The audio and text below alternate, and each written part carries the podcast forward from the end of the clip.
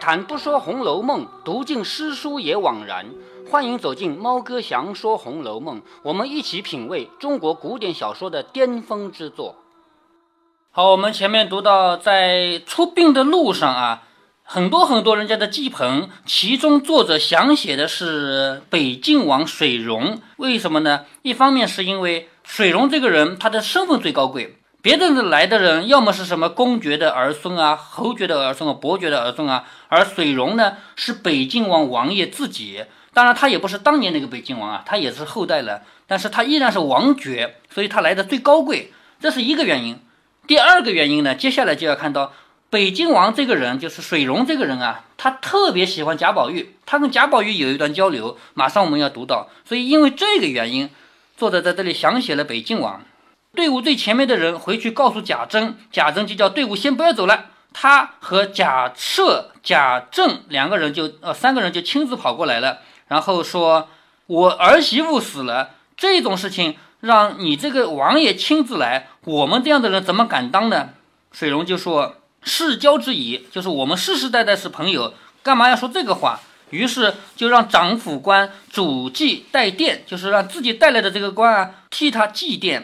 贾赦等在一旁还礼，然后又来谢恩。水溶十分谦逊，就很谦虚，又问贾政说：“哪一位是携宝而诞者？”这个哪一位啊？以后你要自己读《红楼梦》要注意，古代没有那个口字旁的哪，只有这一个字，所以呢，有的时候他要读作我们现在的哪一个哪个，有的时候要读那个，就是咱们现在已经分开了啊，但是那个时候不分。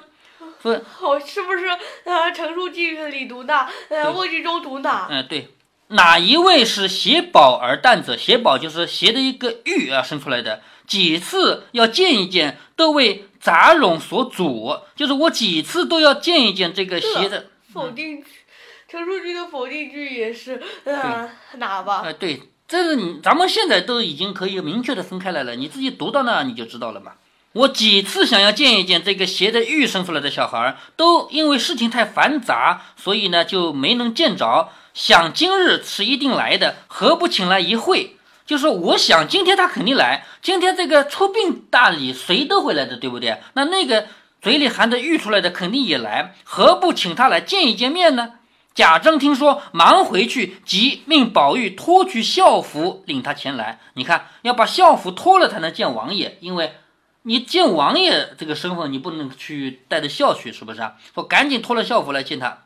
那宝玉素日就曾听得父兄亲友等人说闲话时，赞水溶是个贤王。就是贾宝玉呢，虽然也没有见过水溶，但是呢，听别人都说水溶这个王啊很好，且生得才貌双全，风流潇洒，美不以官俗国体所负。什么意思呢？就是说，他作为一个王爷，他不觉得我王爷不能跟你们普通人交往，他没有这个想法，他愿意跟普通人，愿意跟这些小官们啊来往，所以他不以官俗国体所缚，缚就是捆绑的意思。每思相会，就是经常想着要去见见他，只是父亲拘束严密，无由得会。就是贾宝玉也想去见见这个水溶的，但是他老爸管得严。怎么可以随随便便去见王爷，对不对？所以就没能见着。今日反来叫他，自是欢喜。就是今天那个王爷反来请他，反来要见他，他当然高兴了。一面走，一面找瞥见，瞥就是用眼睛旁边啊，一面找瞥见那水溶坐在轿子里，好个仪表人才。就是轿子的门开着，一看看进去，里面长得很好。不知近看又怎样？且听下回分解。好，到这就结束了。这回就是林如海捐官扬州城，贾宝玉路诣北静王，就是贾宝玉要见到北静王，结果呢就在这个地方把这一回给戛然而止，没有了。那贾宝玉真正和北静王见面是在下一回了吧？对不对？那作者为什么这么写呢？在这里跟你透露一下，在下一回里面，作者刻意的去写了很多个事情对比，作者就喜欢对比着写，什么对比呢？贾宝玉见了一个极为高贵的王爷，王爷是什么人啊？仅次于皇帝了。在这本书里，从头到尾就没有提皇帝本人，是不是啊？那能提到的人最高贵的不就是北京王吗？对吗？好，写了一个极其高贵的王爷北京王，又写了一个极其低卑的小女孩，没有什么名字，也下一回以后再也不出来了。就是在他家出殡的路上，经过一个村庄，见到这么一个小女孩。那这种人，这两个人差别多大啊？是不是？嗯，应该是呃，应该是和一般人家的女孩吧，要不然怎么可能遇到？对呀，普通人家的女孩嘛，因为他们路上要经过村庄的时候，要想去上上厕所。咱们现在上厕所很简单。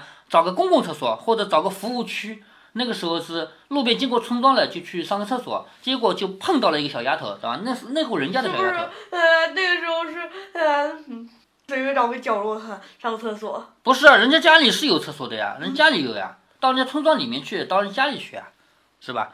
这样的，嗯。去别人家去上厕所要给钱吗？给的，给赏钱的。在这种情况下，贾宝玉就见到了一个身份极其低微的一个普通人家的小姑娘。这个小姑娘以后再也不出场了。那作者为什么把北静王的描写放到下一回去，就是要对比这个世界上最高贵的人和最低微的人，把他们放在一起写，就给我们读者一个对比。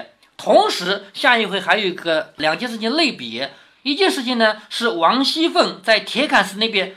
挣三千两银子，导致另外一对男女全死光了。另外一件事呢，秦钟这个人，其实到这一回我们可以揭底了。秦钟这个人不是什么好人，你说他是坏人吧，他也不坏，但是呢，这个人就是糊涂。就是讲人性的。对，讲人性的。秦钟这个人糊涂到什么程度？他在自己姐姐的丧礼上面去跟一个小尼姑，这个小尼姑前面出过场，叫智能儿，还记得吗？记得去跟一个小尼姑在尼姑庵里面偷情，这个事情是很离谱、很离谱的。为什么离谱啊？一二三四，我说给你听。第一，秦钟跟小尼姑没结婚，对不对？对。结婚可以，不结婚不可以，对不对？这是第一。第二，人家是尼姑，尼姑是不结婚的，是不是对。你就算承诺他以后要结婚，你好歹要把他还俗了，变成普通人才能，对不对？好，这是第二。第三，这是在尼姑庵里面。在尼姑庵里很多事情是不能做的，就比如说吃肉也不能吃，因为尼姑们不吃肉，在这个地方是不吃肉的。你说我又不是尼姑，不行，你不能在那儿吃，明白吗？还有第四点理由，这是他姐姐的丧事。按照古代的礼仪啊，这个有的礼仪咱们现在不遵守了啊。古代礼仪，一个人家有丧事的话，在丧期内是不能做爱的，就算是夫妻，比如说贾琏和王熙凤，在丧期内就不可以做。这是第四个理由，当然这个我们现在不遵守啊，我们无所谓了。那么，放着古代的这么多这么多的理由，居然秦钟就做这么糊涂的事儿，在尼姑庵里面跟一个尼姑偷情，而且是他姐姐的丧妻，所以这件事情做的很过分。过分的结果是什么？《红楼梦》是一部告诉你因果报应的书，做好事有好报，做坏事有坏报。秦钟做这样糊涂的事情，他带来的恶果是什么？自己和他老爸全死了。就为这个事情死的，那么你别忘了啊，前面介绍秦钟的时候介绍过啊，秦家是没有人了。秦钟的爸爸叫秦业，秦业是到好大年纪，五十来岁还没有儿子也没有女儿，于是到福利院去抱了一个回来。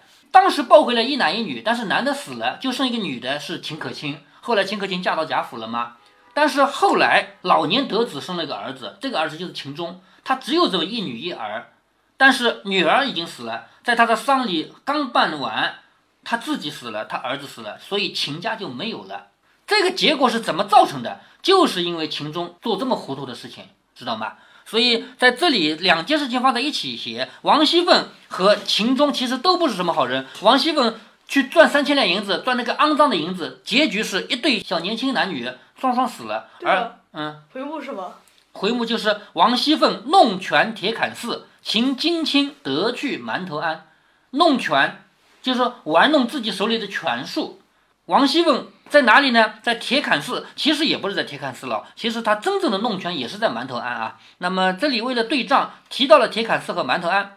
王熙凤弄权铁槛寺，秦金卿得去馒头庵，得去就是得了一件有趣的事，不就是偷情嘛？是不是？得去馒头庵。那么铁槛寺和馒头庵这两个名称什么意思呢？铁槛寺有和谐音吗？不是谐音，这不是谐音，这是深意。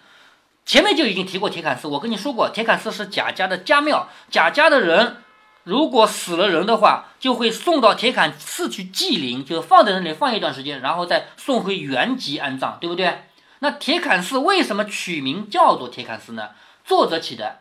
作者取名原因是宋代有一个词人叫范成大，他写的词啊有两句说：“纵有千年铁门槛，终须一个土馒头。”好，什么意思呢？纵有千年铁门槛，终须一个土馒头。门槛你知道吗？你见过吗？见过，门槛是干嘛用的？知道吗？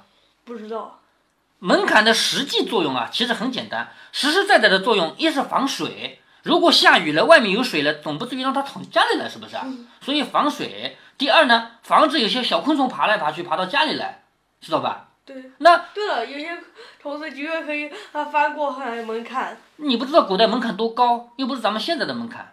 咱们有一回到那个浙江看潮水的地方，还记得吗？记得。那里有一个陈阁老家，陈阁老是传说中乾隆皇帝的爸爸，这个是传说啊。我跟你讲到过，传说他是汉族人的儿子，是不是？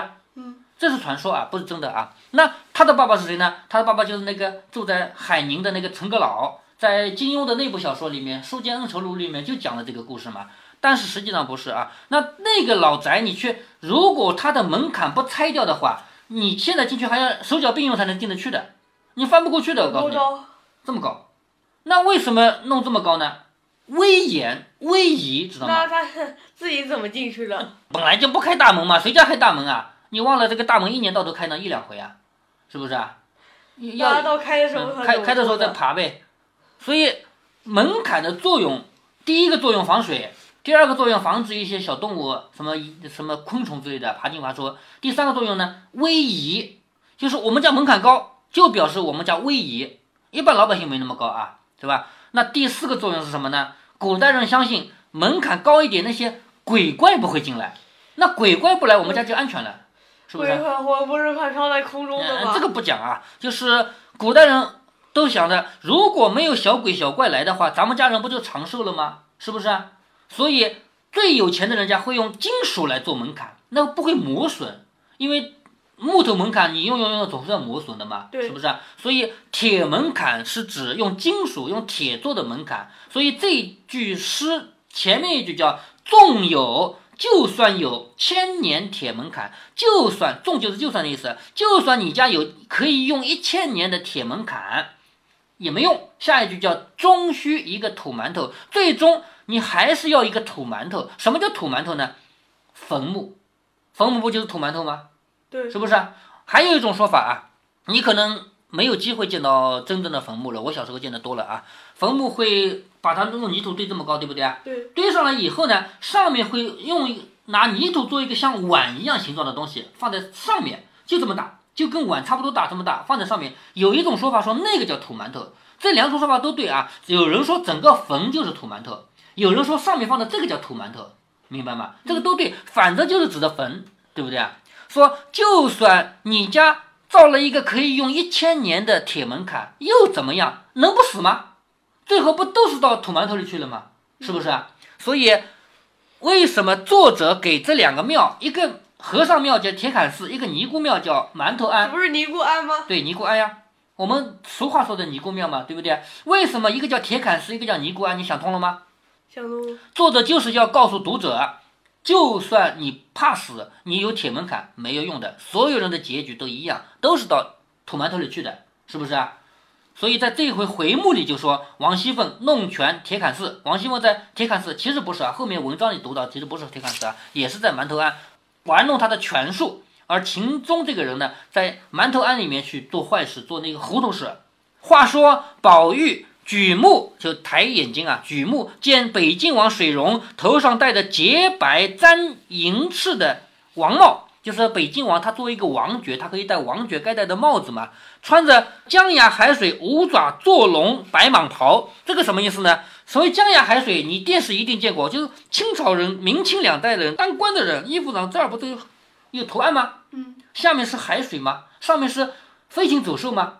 文官是飞禽，武官是走兽吗？对，对不对？其实就是那个东西，穿着这样的衣服，系的碧玉红听带，就是红皮做的腰带，面如美玉，这个脸啊像玉一样，面如美玉，目似明星，眼睛看星星一样的，真好秀丽人物啊，好帅呀，这么一个人。宝玉忙抢上来参见，水溶连忙从轿内伸出手来挽住。你看，刚才贾宝玉的爸爸伯伯还有大哥哥跟水龙见见他的时候，见他肯定是要磕头的，对不对啊？水龙都就坐在里面没有动，稍微欠起身子说起来吧，都没动。但是现在贾宝玉来见他，他从里面伸出手来搀住，什么意思啊？他对贾宝玉更好，看出来了吧？嗯。连忙伸出手来搀住，见宝玉戴着束发银冠，好，头上戴着一个冠啊，勒着双龙出海抹额，这回不是双龙抢珠了，双龙出海，穿着白蟒箭袖，前面提到过箭袖的，就是不是那种宽袖子，窄袖子，这样的话方便嘛，出门一般穿箭袖，围着传珠银带，就是这个腰带是银的，上面有珠宝，面若春花，脸像春天的花嘛，目如点漆，嗯。难道用啊啊银子它做腰带吗？整个腰带不可能都用银子做，那不太硬了吗？上面有装饰物啊。目如点漆，就眼睛像那个用油漆画的一样漆黑。水溶笑着说：“名不虚传，果然如宝似玉。”就说贾宝玉长得这么好，不就又是宝又是玉吗？对不对？果然如宝似玉。于是就问：“咸的那个宝贝在哪里啊？就是你嘴里含的那个宝贝在哪里？是不是？”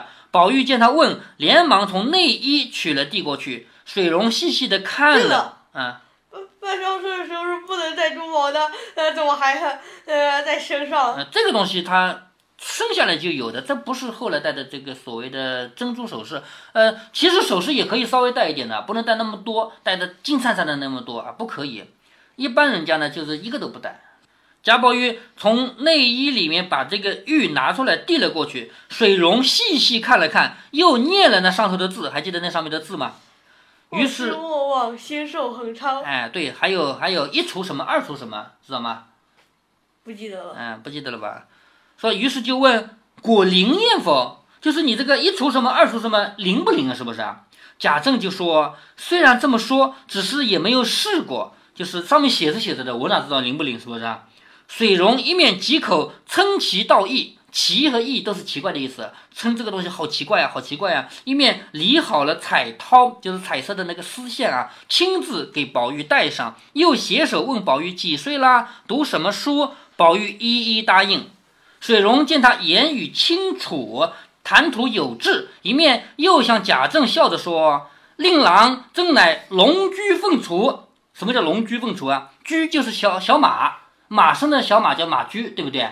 那龙驹就是小龙。”是不是龙驹凤雏呢？我们刚孵出来的小鸡叫雏鸡，知道吗？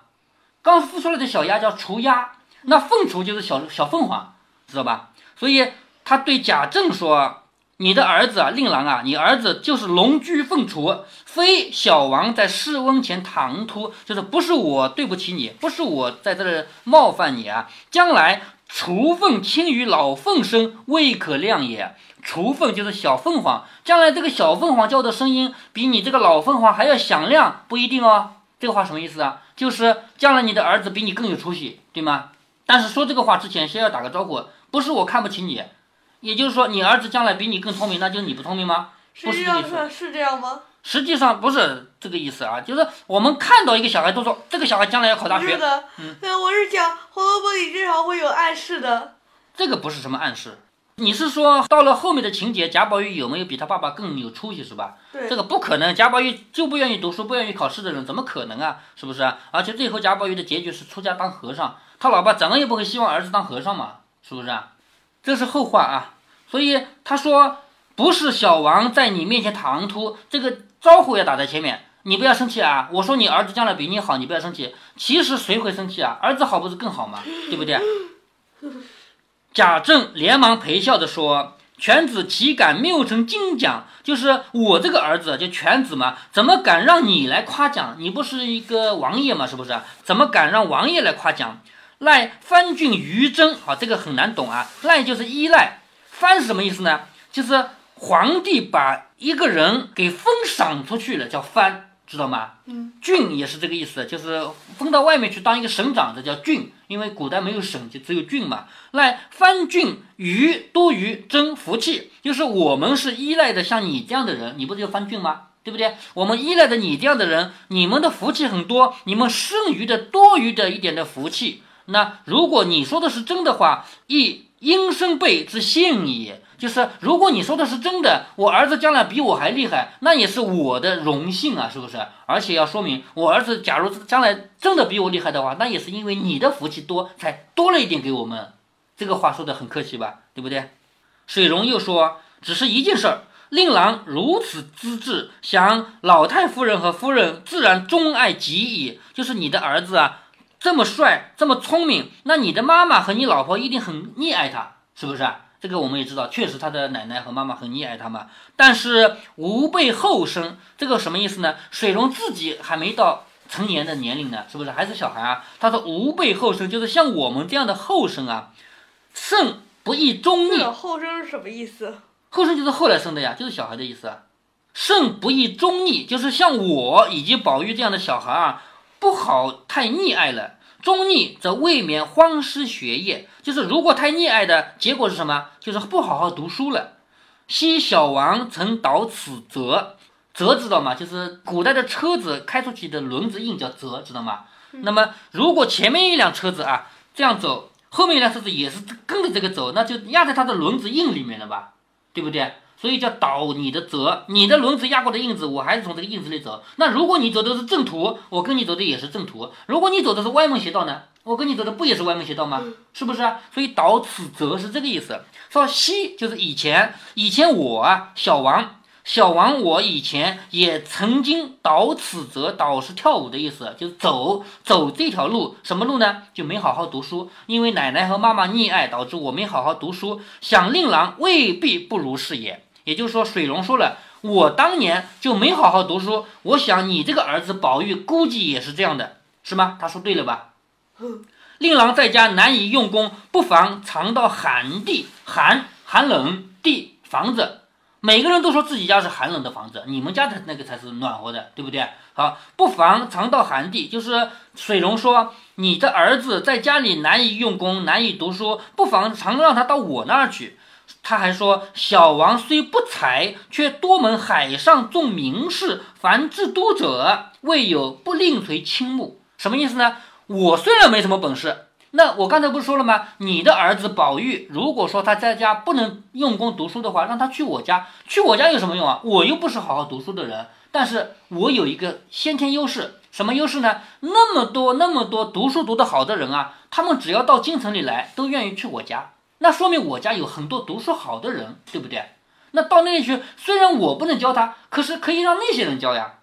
多门海上众名士。海上指的是全国，全国那些著名的人，凡凡是知都者，凡是到都城里来的人，没有不另垂青目的。什么叫青目呢？青目就是黑眼珠。因为如果说一个人白眼珠对人的话，就表示我不喜欢你，是不是啊？那他说海上所有全国的那些名士啊，凡是到都城来的人都看得起我，都愿意到我家来。所以呢，我们家是高人颇聚，就是我们家很多很多有高明的人在这里。令郎常去谈会谈会，则学问可以日进矣。就是你的儿子贾宝玉，如果经常去我家的话，前面我说过了啊，我是没什么本事，我也没好好读书。可是那么多那么多的有名的人，经常去我家，让你的儿子到我家去，他可以有很多进步啊。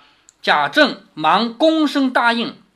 接下来呢，水溶就要送给贾宝玉一个礼物了。你别忘了，前面像秦钟第一次出场的时候，王熙凤因为没有料到会见秦钟嘛，所以没带东西嘛，是不是啊？结果是平儿临时准备东西又拿过去的，对吧？好，现在水溶见到了贾宝玉，他也要有一个礼物。水溶将手腕上一串念珠卸了下来，就这么大的一串珠珠啊，念珠卸了下来，递与宝玉说：“今日初会，就今天我们第一次见面，今日初会。”仓促竟无敬贺之物，仓促之间我没有什么东西可以给你。这个是什么呢？这是前日皇帝给我的，叫吉岭香念珠一串，一种比较香的材料做的念珠。其实据考证，这种东西不存在，就是作者很有可能是杜撰的，但是也有可能在那个时候有，但是到后来改了名字，我们不知道了啊。就是吉林香究竟什么东西，咱们不知道。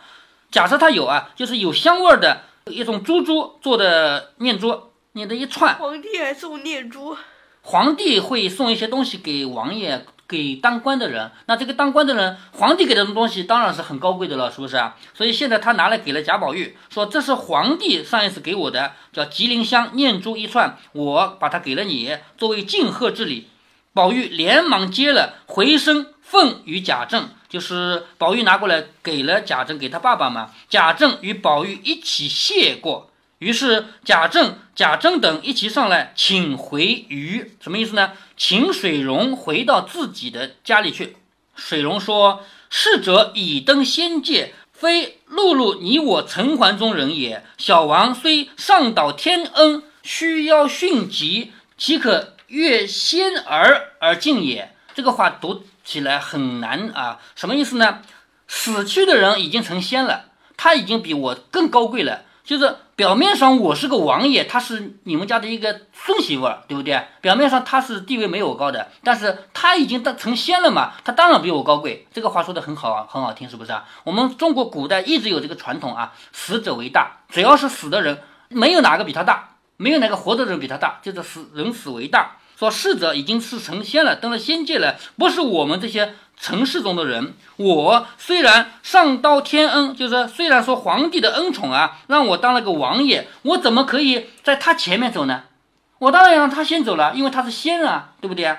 假设等见执意不从，只得告辞谢恩回来，命手下偃月停音，滔滔然将兵过完。就是现在，既然水龙坚决不肯先走，那只好我们先走了吧。但是音乐不再演奏了。静静的从他前面走过去，因为毕竟身份不一样，不要去大张旗鼓的这种喧闹的过去。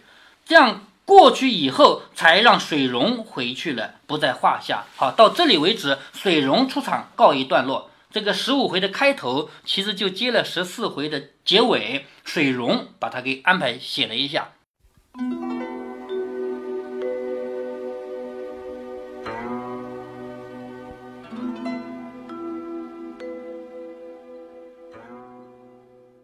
在《红楼梦》这部小说里，有些人物是作为背景故事来呈现的，比如皇上和太上皇，也有像北静王这样直接出场的。关于北静王，我们看到作者给他的描写虽然不多，但是把一个有品格、有风度、有内涵的少年给写活了。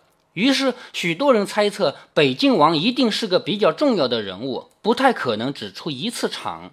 还有一个细节也引起了很多推测。北静王说：“贾宝玉太受溺爱了，一定不肯好好读书。我那里有很多名士啊，多去去我那里呀。”这很显然是曹雪芹留下的一个伏笔嘛。在后文中，我说的是目前能看到的内容中，北静王侧面出过场。蒋玉菡身上系的那条汗巾就是北静王送的，这个人际关系有点复杂啊。因为后文我们还要看到是忠顺王府在凶巴巴的满世界找蒋玉菡，而且很明显，忠顺王和北静王是不同派系的。就算是同一派系吧，也不可能共享一个紧随左右的戏子。所以吧，北静王所说的他那儿名士多、高手多，咱们听的人也得打个折扣。贾政这个人虽然不至于会对北静王不敬，但是估计也还是能分辨出这句话的水分的。实际上，宝玉后来肯定是去过北静王府的，要不然在王熙凤的生日那天，宝玉拿北静王做挡箭牌，这个挡箭牌就不会用得这么顺当。总不可能你一辈子第一次去某一个地方都不用跟家说一声，而且家人事后听说了也不生一点气吧？所以，北静王这个角色在《红楼梦》里所起的作用，我们就可见一斑了。他和宝玉之间的交往，除了这次以外，一次给宝玉换来一顿揍，另一次是宝玉拿他做挡箭牌，当然还有一些是根本就没有提到，不用写下来的。说到底，他也不是贾政真心想结交的那种人。猫哥，我倒不是在诋毁北静王，我只是说，有好多事情并不是像想的那样完美。两个小孩说什么到我那里去可以共同学习、共同进步，这种话不管是古代还是现代都一样不可能。我小时候也约过同学一起写作业，从来就没有真的写过作业。虽然说我从内心讲，约人的时候并不是为了玩，我可是真心的为了做作业。结果呢，事与愿违嘛。如果您觉得猫哥的读书分享有益有趣，欢迎您点击订阅，这样您将在第一时间收到猫哥的更新提醒。如果您有什么要对猫哥说的，不管是赞还是批评，不管是提建议还是唠唠嗑，欢迎您在节目下方留言。您也可以加猫哥的公众号，四个字“猫哥在线”。您还可以加入猫哥的听友群中，微信群呢，用语音节目没有办法说清，还是 QQ 群方便，群号为八四九九六六八九九。不管加入 QQ 群还是微信群，还是在节目下留言，还是在公众号留言，您都可以围绕着书中的智慧和读书的乐趣畅所欲言。好，再见。